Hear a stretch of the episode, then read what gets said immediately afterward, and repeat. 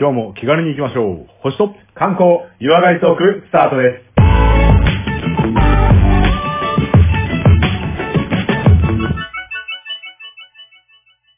こんにちは、コマです。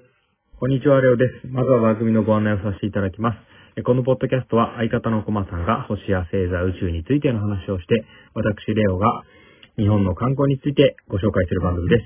また素人が話していることですので、不意や間違いがありましてもご容赦ください。番組では皆様からのリクエストメッセージ募集しています。宛先は小文字で k-o-m-a-l-e-o 数字の15アットマーク gmail.com です。ローマ字を見しますと、コマレオ15アットマーク gmail.com までメッセージリクエストお待ちしております。また SNS、Facebook、Twitter を行ってますので、ハッシュタグ星と観光などで検索していただいて、たくさん絡んでいただければと思います。はい、それでは第64回、はいよろしくお願いします。よろしくお願いします。えー前回ちょっと長く話しすぎてしまいまして、あの、第2回に分けてですね、第63回はボリューム1とボリューム2に分けましたけど、失はい。はいはいはい。これが第16回とかの時以来ですよね。そうそう、なんか、分けあの時もね、スーパー長くなったからちょっと分けるかって分けたんですけど、はいはい。まあでもね、あの、なんか、リアクションを見てると、うん。すごい、なんか数字的にも、なんか、伸びてますし、なんか聞きやすかった的なメッセージもあるんで、あ、それはそれでありなのかなとは思ってるんですよね。はいはいはいはい。まあ確かにね、1時間とか2時間喋ってると結構ね、あの、聞いてると方も疲れますよね。うん。だからちょっと区切るのもなかなか聞きやすいっていう感じはするかもしれないですよね。そうですね。区切ることも全然ありなんだろうなと思って。で個人的に怖いのは。あの、ほら、星と観光で1週間ごとぐらいに配信するのも全然大丈夫なんですけど、なんか毎はいはいはい回観光は誰も聞いてないなみたいなとかね。まあ、あ、ちょっと悲しくなっちゃう。それ泣いちゃうかもしそれれないじゃないですか。はちょっと、はいはいはい。はいなのではいはい。皆さんにはまあ、ちゃんとどちらもごひいきにとは言いたいので、まあ長くなって分けるのもありなんだなぐらいの感覚ですかね。ああ、はいはいはい。そうですね。そうしましょうよ。うん。なんで、あの、別に長くなっちゃったからどうとか、そんなことは考えずに、まあ今までの63回分全部そうですけど、勝手に話したいことを話すっていう番組ですので。うんうんうん。だけどあれだよ、今までにその、長すぎませんかみたいなクレームとか今んとこなかったよね。今んとこないですね。あの、聞いていただいてる方が愛想をつかして切ってる可能性はありますけど、でも、あの、着実にあの、ファンの皆様のリアクションは増えてきているのは事実なんで、それは本当励みになりますんで、メッセージはね、本当に、あの、ツイッターとかで絡んでもらうだけでも、いや、ありがたいなと思いますよね。はい。本当ですよね。もう皆様の反応ありきでやってるわけですから。大丈夫ですね。はい。いや、区切っていいですよ。う。うんん。なんで、あの、気軽に話していきますんで、64回も気軽に聞いてくださいっていうのが、はい。皆さんついてきてください。じゃあ本編いいですか？いっちゃって。はい。はい。よろしくお願いします。はい、じゃあよろしくお願いします。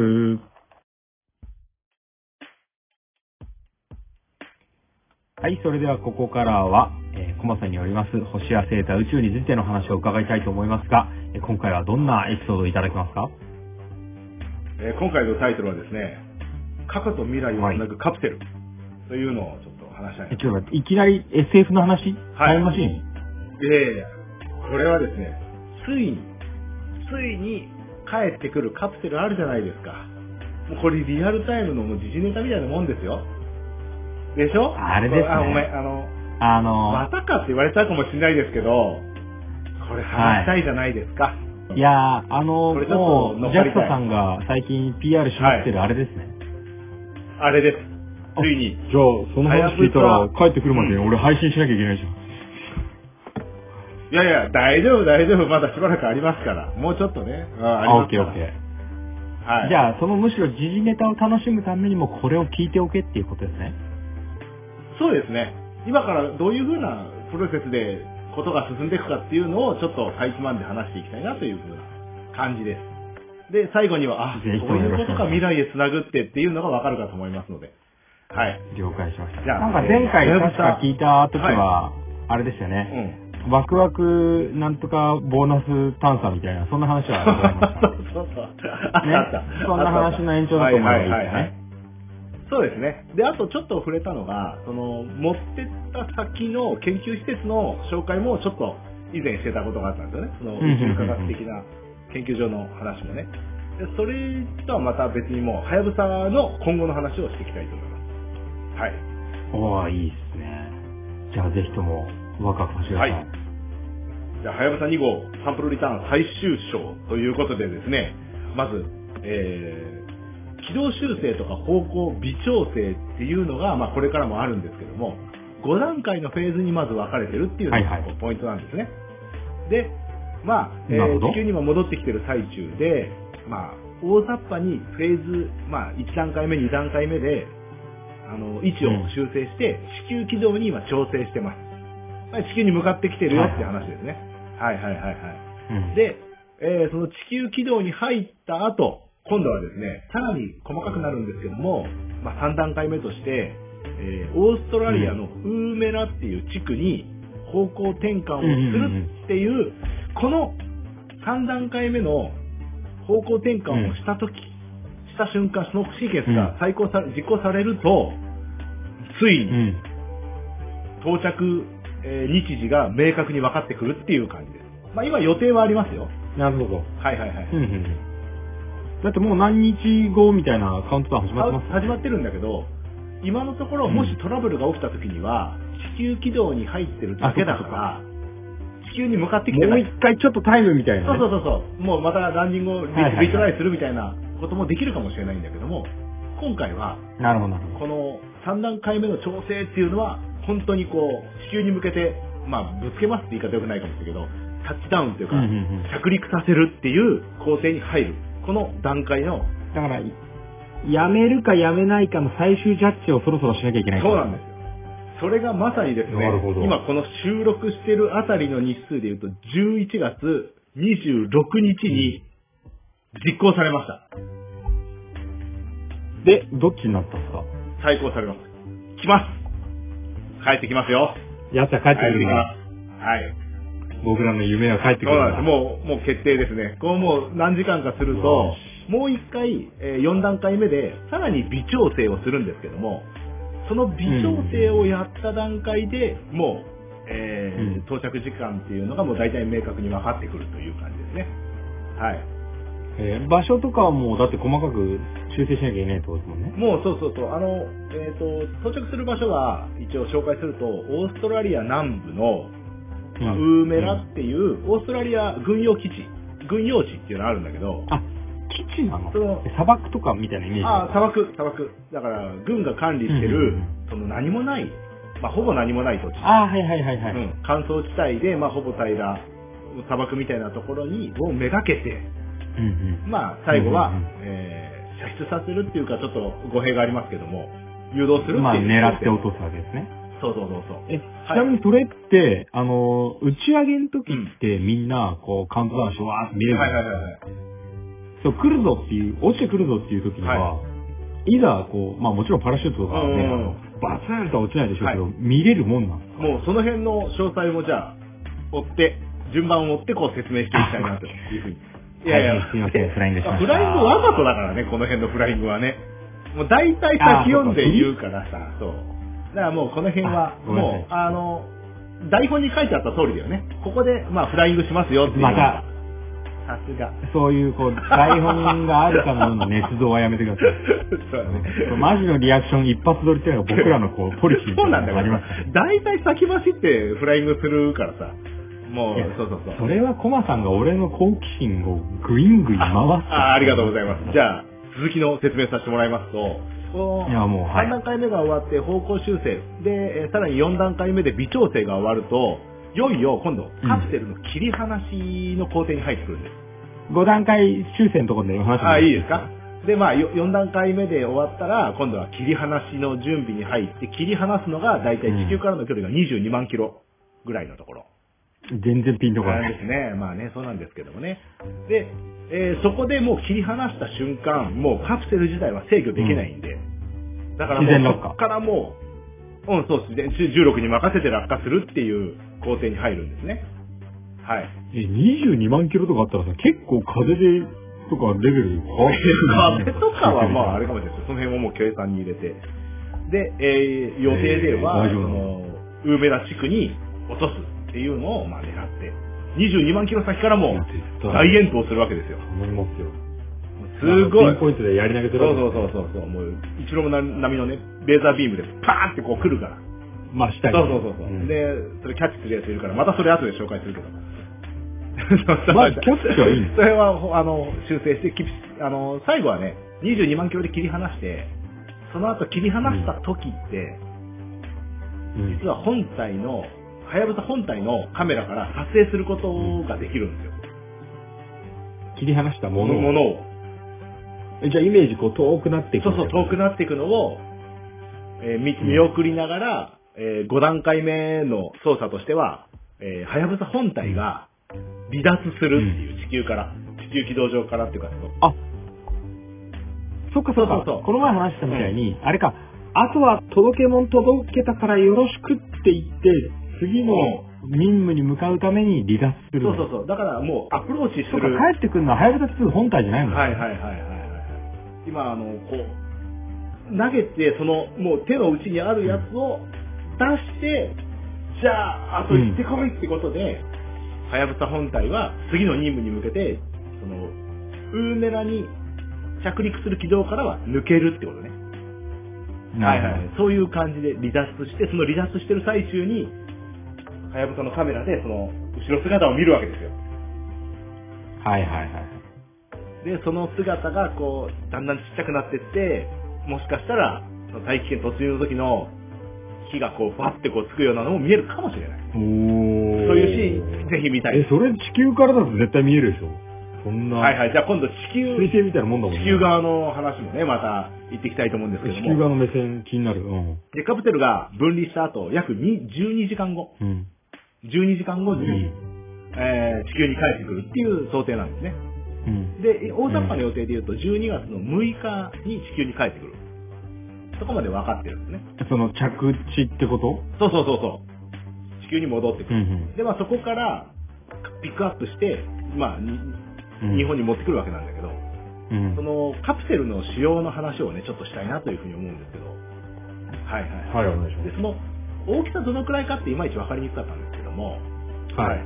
えー、大体、まあ、中華鍋的な形状を思い浮かべていてほしいんですけど、はいはいはい。で、あのーまあ、直径が40センチの深さ20センチの、えー中華鍋型のものって考えていただきまして、で、その半円状のものが、半球状のものが、こう地球にこうずーっと落ちてくるわけなんですよ。で、大体重さが16キロぐらいうんうんのものがこう落ちてくるんですけど16キロ？で16キロぐらいあるんですよ。うんうんうんあのカプセル本体が。結構思ったよりも小さいのかなと思うんだけど、まあカプセルだからサンプルがその16キロの中に入ってるんだけどね。で、落ちてきて、で、その大気圏突入用のヒートシールドっていうのがまあ外壁、外装板としてありまして、はいはい。あの、ガンダムの盾みたいなやつ。はいはい。あ、もうもうそうそうそう。それでバーって落ちてきて、大気圏がある程度突入した、もう終わったっていう時ですね。でも、そうすると、うんうんえーまあ大体高度が 10km ぐらいのとこで、あの、そあのヒートシールドっていうのが、だいぶ見えそうまあ分離、分離するんだよね。盾を捨てるわけですヒートシールドが、そうそうそうそう。ヒートシールドが分離したぐらいで、まあ、あのー流れ星っていうのはなくなっちゃうんだけど、はい。うんもうずっと大気圏突入からは、すごい長い尾を引く流星としてもう帰ってくるわけですよ。そうだよね。大体それがうん。うん。前回のハヤブサの時で1分ぐらい光ってたらしいんだけど、あれはまあ本体が燃え尽きて、えそれ全然日中でも見えるレベルでしょ？まあまあ、向こうで回収落ちてくるのは夜だから、全然見える。あ、そうか。じゃあ結構ド派手に見えるね。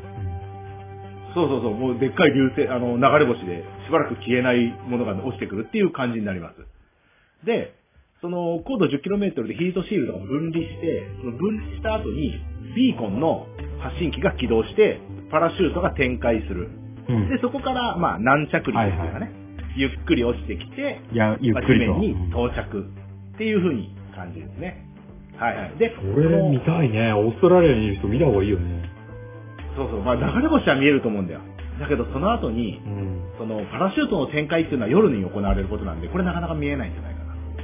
というふうに。しかも軍用機。入れたらちょっと違う目に合いそうだもんね。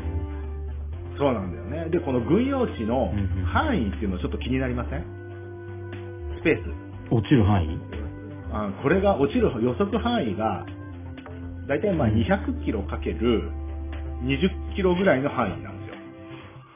でまあ楕円形のねに、とこなんだけど、200キロ200キロ。かける20キロっていうと、うんまあ面積的に言うと、だいたい東京都の2倍ぐらいのエリアらしいです。そう。うんまあ、オーストラリア規模が違うでね。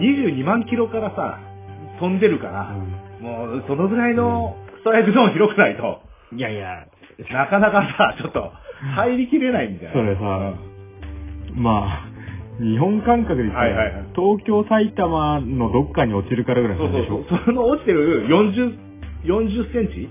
かのものを探すっていう、そういうね、ミッションがあるわけなんですよ。まあねまあでも発信機とかあるわけだから、それは何もアナログで目視してるわけそうなんです、そうなんですこれさっきはもう紹介したんですけど、ビーコンが作動してますから。うん。で、このビーコンっていうのが、まあどういう仕様かがちょっといまいち、うんわかんなかったんだけど、発信機みたいな感じかなと思ったらそういうわけでもなくてですね、あの、ビーコン発信機に対して、まあレーダーから照射した時に方向がわかるらしいんですよ。うん。だから、1個の、えー受信機で方向だけ見ると、まあ、すげえ直線上長いから、どこ探すのよってなるんで、あ、複数の、はいはいはいはい。複数箇所からビーコンの受信機で当てて、で、地図上にその方向を指し示し、で、そのはいはいはい。線が交差する線が合わさ点ったところがみたいなね。はいはいはいはいにはい。、えー、まあ、落ちた大きさがわかるということで、まあ、なるほどね。そうそうそうそう。で、こう探しに行って、で、まあ、えーまあ40センチの大きさなんだけど、パラシュート開いてるじゃない。うん。だからパラシュートも一緒に落ちてることを想定すれば、まあ比較的あっさり見つかるんじゃないかなっていう感じの。え、それって、ごめんなさい。全部が砂漠ぐらいだったら確かに見つけやすいけど、はいはいはいなんか森林地帯あったりとか、そういうのはない？基本的にはもう砂と岩と、もう小さな低木みたいな感じのエリアらしい。ああ、はいはいはい。じゃあなんか、立体的に探すってことはないわけそうですね。いや、平面的に探せばいい。平面的に探すんだけど、やっぱりこう、うん。何年前もう飛ばしてからずーっとこのビーコンっていう起動はしてなかったんだよね。だからビーコンが、その数年前の仕様のまま、しっかり動作できるかっていうのが問題になってるわけですよ。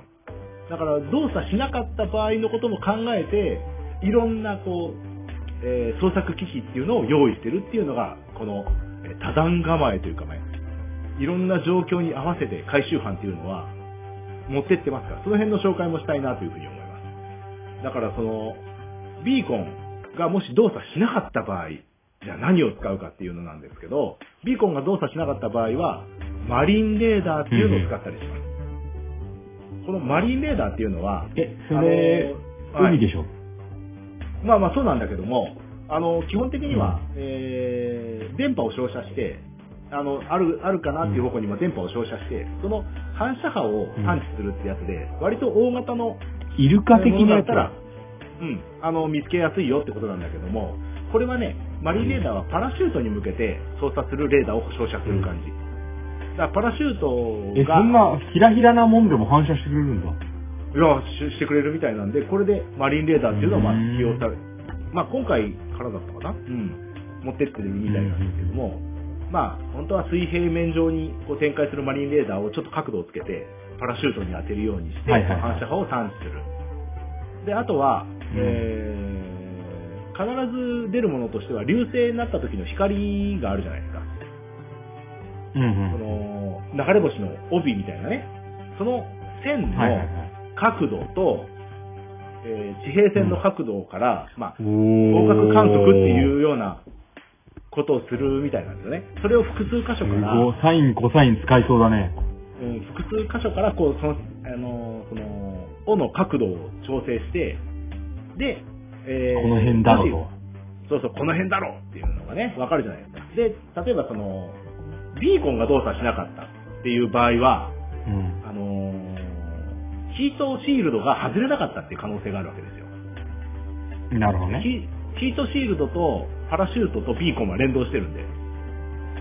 うんだから、ヒートシールドが外れない場合は、その流星の尾の角度の延長線上に落ちてるっていう可能性が非常に高い。うん。いや、もう超アナログだけど、そういうなんか、打つ、入射角度みたいな話です。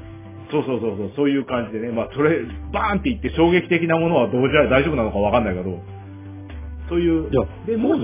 基本的になんか自主力的なものとかはだって期待できないわけじゃん、パラシュートだから。そうだね。パラシュート開けばね。パラシュート開けばマリンレーダー。瞬間が、うん。あ、そうかそうか。パラシュート開いたらマリンレーダーだし、まあ、うんせめてまあビーコンが分かれば、まあさ発見できるらしいんだけど、ビーコンがダメ、マリンレーダーがパラシュートが開かなかったって時にはこの光学観測っていうのの、で、この光学観測する時にも、例えば天気が悪かったりするでしょ。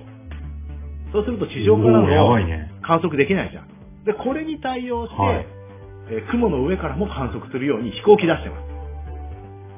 え、雲の上からその角度を見れるようにってこと？見えるように、飛行機で雲の上から、その、大気圏から突入してくる角度を、ねそう。もう、そうすれば天候関係ないじゃないですか。うんうんうん。で、この飛行機を NASA が2機貸してくれるって言ってて、へえ、まあ、そりゃいいことだけど、はいえその、NASA の飛行機にメテオストライクみたいな それすげえ確率だけど、まあ、そうんそしたらあれだよね。あの、落ちた場所がよくわかるよね。そのまあ残念だけどそうだよね飛行機の残骸と一緒にわかるみたいな。間違いなくあそこだよね。そうそうだよね。うんまあまあ、そうやってえ光学観測っていうのがあったりして、あとはまあ、この三重に構えてるのとさらにですね、あの、ビーコンの信号っていうのは遮蔽物があったりすると、もしかしたらキャッチできなかったりするので、うんヘリからもそのビーコンの信号をキャッチするような形にして、ヘリだったら上空からビーコンをキャッチするんで、もう少し発見しやすくなるし、あとは、あの、目視によってパラシュートっていうのは確認しやすくなるっていう感じですね。へー。なんか、見つけやすい方法をみんなで考えてんだろうけど、ね、なんか、単純にさ、音なのかとかはいはいはいはい。さ、光が出るとかさ、そういうのないのかね匂いとか。いやいやいやいや、でも、まああらゆるケースのことを想定してやってるので、まあ、これがまあほぼ抜けがないっていうような感じとして、まあ、いろいろなケースができてるのかと思うように思います。あと、ヘルが飛べなかった場合にも、このドローンを使って、その、えーと着陸地点をですね、高精度カメラでバーって、全部表面を撮って、で画像処理検索かけて、見つけるっていう。ね、やっぱこの、そう、あらゆる状況に想定してやってるんだなっていう感じですね。まあ、ここまでやってれば、まあ、見つかるでしょうっていう感じね。まあでも、はいはいはいもう飛行機1台飛ばしてるぐらいのさ、予算とか、んかけるんだったらさ、はいはい。あもうぶっちゃけあれだよね、もう、あの、双眼鏡を持ったさ、外野手がさ、うん。なんか、はいはいはい、はい。100メートルごと、もっとかな、200メートルごとぐらいにいてもさ、別に目視で、来ました何番です？とか言えそうな気もするよ。あまあまあ、そうだけど、人に被害がないか、それ。ひ人がいないところに落ちてくるえ、パラシュートでは来るでしょ？いやいや、パラシュートが開かなかった場合だってやっぱあるじゃない。でいろんな状況から考えそれは、そう、はい外野手だから。外、そうか、外野手だったら取るか。取らねえよ。取らねえよ。そうでしょう。いや40センチ。だからもう、こう、いろんな、いろんな想定をしているんだけども、なんかね、この前、うんその、JAXA の記者会見みたいな、あの、うんネットでのうん配信があったんだけど、うんいや、あらゆる想定をして我々は動いてますっていうような話をした後に質問があって、うんあの、うんもしカンガルーが袋に入れて持ちネギでしたら、それは見つかるんですかっていう。質問があって、もうそれかわいそうだから許しちゃいますよね、なんて話もしてましたけど、まあ、もし、その返しもいいですね。まあね、確かにね。でももしですよ、カンガルーが袋に入れて袋ごと移送しちゃったら、もうそれこそカンガルーごと捕獲しなきゃいけないわけですよ。それ辺は、あれですよ。いける、あのメイン大きさだもんね、40センチだったらね。そうそうそうそう。これ前回の話に出たけれども、あの、惑星保護官のメインブラックが、もしかしたらそのカンガルーを操ってんじゃねえかっていうことになるわけですよね。だからあれでしょちょっとお腹の大きそうなカンガルー探せみたいな話でしょ？そうなるかもしれない。いや、まあないけど。で、確保みたいな感じでしょ？まあ、はいはいはいはい。だからもう、で、こう、やマルさんみたいな、ちょっとお腹の中見せなみたいな、いや、俺絶対うちの子ですみたいな、いいから出しなって出したら、ちょっと大きめのデブかよみたいそうそうそう、そういうやな。つ。5人逮捕みたいな。はいはいはい。で、まあそこでこう見つけたらですね、まあ発見後にですね、まあ安全確認をして、で、えーともしカプセルの中に、えー高圧ガス的なものが、まあ揮発性のガスですごい加圧してる状態だったら、まあ、ガスが発生している可能性もあるので、その、竜宮さんのガスかもしれないから、そういったガスをですね、検知した安全確認をして、まあ、JAXA の宇宙科学研究室の方に、まあ、移送するという感じなんですね。で、移送に関してはね、検疫あの的な話あったもんね。直通便みたいなものをえー JAL の方でキープしてくれて、で、その JAL の航空機の番号がね、あの、8823っていう、8823便らしいんです。これ JAXA 行きのあ計らいで、いや、ぶ、さ、そうなんですよ。はやぶさ便という感じですね。なるほどね。はいはいはいはい。で、このサンプルに関しては、えーまあ、取り決めがあって、持ってきたものに関しては、まあ、サンプルをね、あの、協力してくれた方たちに配分しなきゃいけないっていうのがあるんですよ。あの、参考資料としてね。そうそうそうそう、参考資料として配分するんだけど、まあ、協力してくれた、うんえー NASA にサンプルリターンを、うんあの、報酬としてうんうんうん何パーセントか渡したり。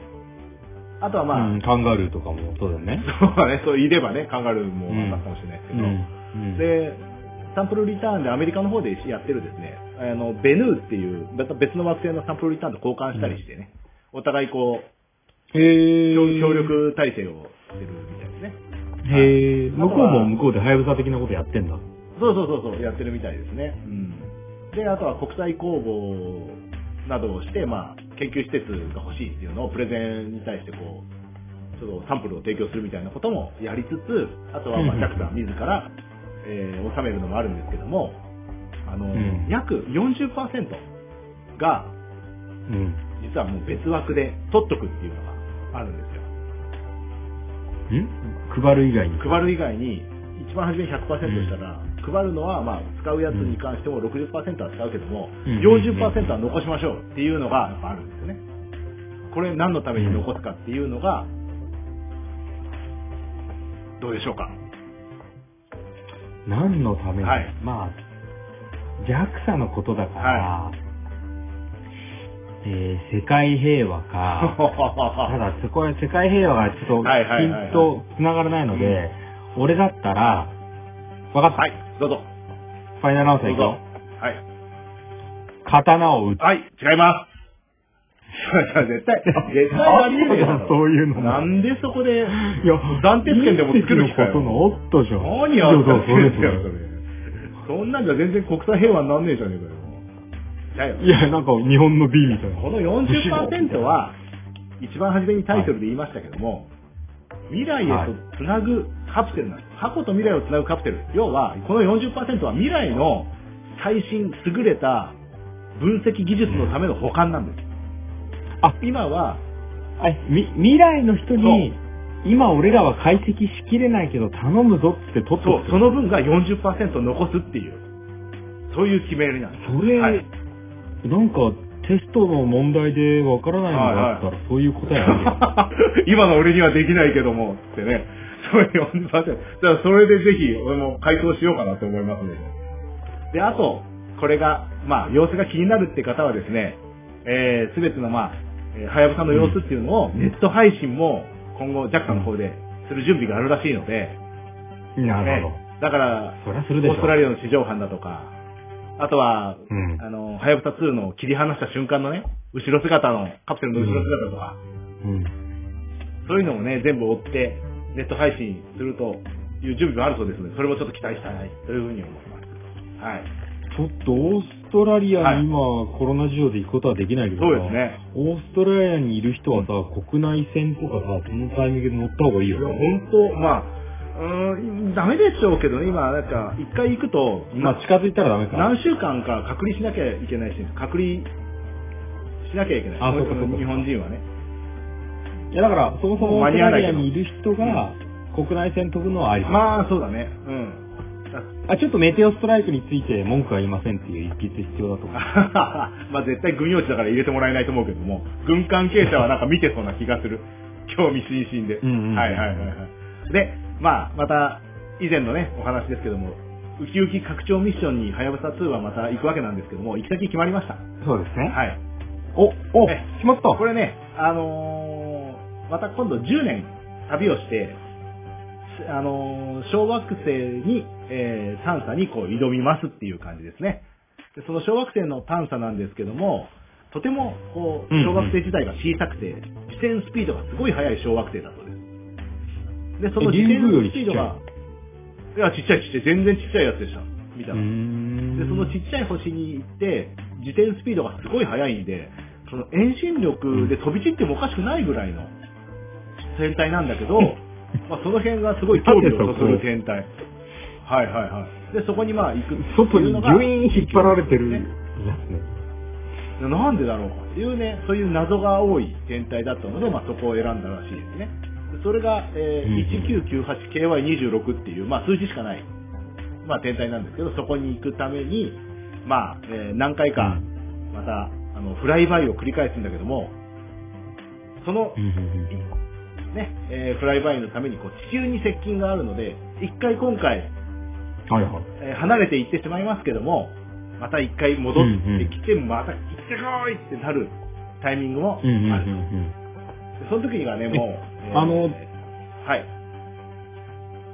い前回さ、はいお話あったみたいなさ、うんあのー、こう、後からの装備品をこう合体させてみたいな作戦は特にないってことね。今のところはそういう話にはなってないみたいなんですけども、まあ、なってないですね。だからまあちょっと、あの、なんかエネルギー残量的にも余裕あるに関しては、ちょっとまだわからないところが多くてですね、でわからないっていうのが、詳細プロジェクトを握る鍵っていうのが、まあちょっとありまして、うん。これがですね、あの、来年度の予算なんです。大問題。らしいです。大問題だ。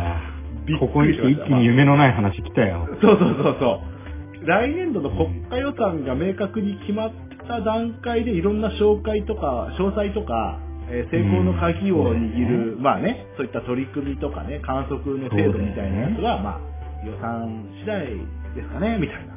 そんな感じみたいです。そりゃそうだけど、でももう奴らは宇宙にいるからね。そうなんですよ。ちょっと決めてもらわないとだよね。はい。で、まあ今回、あの、拡張ミッションで旅立つわけなんですけども、まあ装備品はね、うんまあ限られた中で、まあやる向こうでね、あの、いろいろ試すんですけども、今回と、うんまあ次回の違い、大きな違いとしては、うん。次回の旅は、うん今のところ探査が予定らしいです。ごめん。持ち帰らないってこと、そうなんですよ。だから、片道切符なんです。出た。ああ、出たそうなんー。ですよ。だから、宇宙機のはい一番泣ける最後のやつ。そうだね。だからこれはもう、また10年後とかになっちゃいますけども、まあもしかしたら最後のエンディンあ、グを迎えるの。あまあ行きがね、うん10年ぐらいかかっちゃって、到着するの2031年になってますけども、そのぐらいに到着するとは言うんですけど、まあ、最後お目にかかれるのは、そのフライバイのために、もう一回地球に再接近するとき近づいに、てくるとき。思いっきしもう見見送ってやりたいよねって思います。もう10年後のあなたに敬礼だそうね。そうそう。まあ通信は続きますけどもね。その情報なんかは流れてきますけども。うんあとは予算次第ということで、今日の、はやぶさのカプセルの話を終わりたいと思います。ね。はい。いやー、JAXA クラウドファインディングとかちょっとやらなそうだもんね。いやー、うん、やんないけども、これ予算次第っていうのはあまりにも現実的すぎて、ちょっと、ね、夢を語るには、ねちょっといここに行き詰まっちゃうって感じしちゃいますけどね。ちょっと予算がつかないんで、ずっとはやぶさ何していいかわかんないけど回ってますみたいな、ちょっとなんか悲しいそうだよね。うんまあ、その辺はあの大財閥が現れて、誰かが出揮する、出費するんじゃないかなとも思いますので、それ期待しましょうよ。え、え、コアさん財閥が今宣言したと思ってもらっていいですか？それ。そんな公に言ったら問題になっちゃうから、それはさ、あ、そうかそうか、はいそうだよね。それは察してよね。あの、JAXA の皆さんは聞いてもらってると思うんで、まあ多分、あの、なんか、逃走中のハンターみたいのが、多分、駒半径にだいぶ近づいてると思います。まあまあままあ、その時は、あ、はい。お願いしますツ。イッターでメッセージだけでもいただければ、なんて、なんつって、意外に普通にね、はい。すいません、気分を保っておりまして。はい。